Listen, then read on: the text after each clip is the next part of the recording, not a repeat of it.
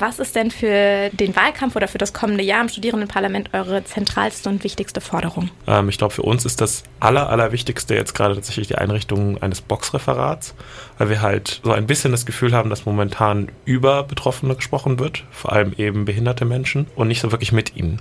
Und wir haben auch gesehen, dass durch die Einrichtung des BIPOC-Referats zum Beispiel letztes Jahr einiges auch ins Rollen gekommen ist. Es wird ja jetzt quasi auch die Beratungsstelle, ähm, die rassismuskritische Beratungsstelle eingerichtet, die eben auch so ein bisschen Arbeit gebraucht hat mit der Uni, weil die sich ein bisschen quergestellt hat. Aber man sieht halt eben, wenn man Betroffene einbindet und nicht nur quasi über ihre Köpfe hinweg spricht, dann kann sich einiges verändern und das wollen wir eben auch für behinderte Menschen erreichen. Äh, welche Maßnahmen wollt ihr denn ergreifen, um Studierende in der aktuellen Lage, aber dann auch in Zukunft zu entlasten, ganz besonders finanziell?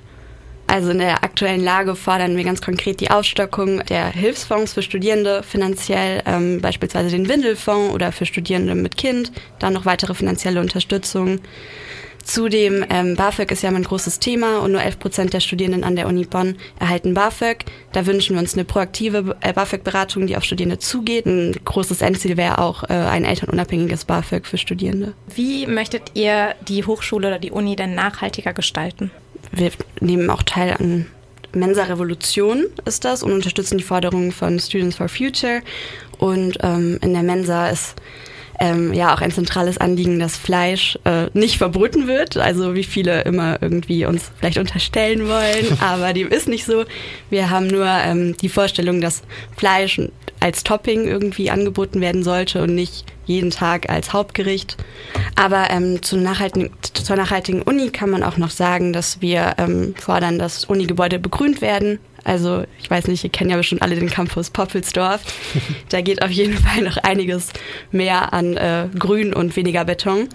Und ähm, auch Solaranlagen auf Unigebäuden fordern wir auch. Was für Ansätze habt ihr denn, um Studierende mit psychischen Erkrankungen zu unterstützen? Ja, ähm, ich glaube, ein großes Thema gerade bei Studierenden mit psychischen Erkrankungen ist eben noch das Thema der nicht sichtbaren Behinderung.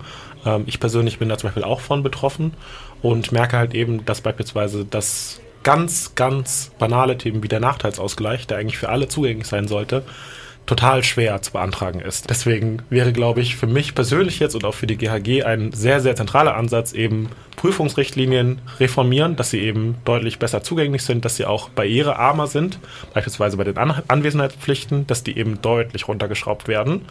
Ähm, und halt eben auch das Thema Nachteilsausgleich, dass man da eben auch vielleicht Hilfe bekommt dazu, wo man das nicht vollkommen alleine machen muss und dass es da auch eine Art von Beratung zu gibt. Ergänzend dazu ist ein Thema, das mir noch am Herzen liegt, ähm, sind Inhaltswarnungen bei Vorlesungen.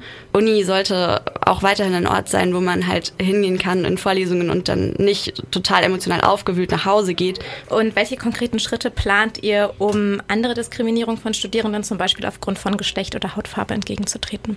Also was da ganz besonders bei uns im Fokus steht, das wären auf jeden Fall die All-Gender-Toiletten im Bereich der Geschlechtergerechtigkeit und eben auch die rassismuskritische Beratungsstelle ähm, im Bereich der Diskriminierung bzw. Rassismus von BIPOCs, ähm, weil wir eben gemerkt haben, dass gerade Studierende mit Migrationsgeschichte zum Beispiel eben sehr, sehr oft dem Reglementarium von ProfessorInnen ausgesetzt sind, ohne dass sie dagegen etwas tun können und nicht mal einen Safe Space haben, wo sie sich öffnen können. Und das schaffen wir eben mit dieser Stelle.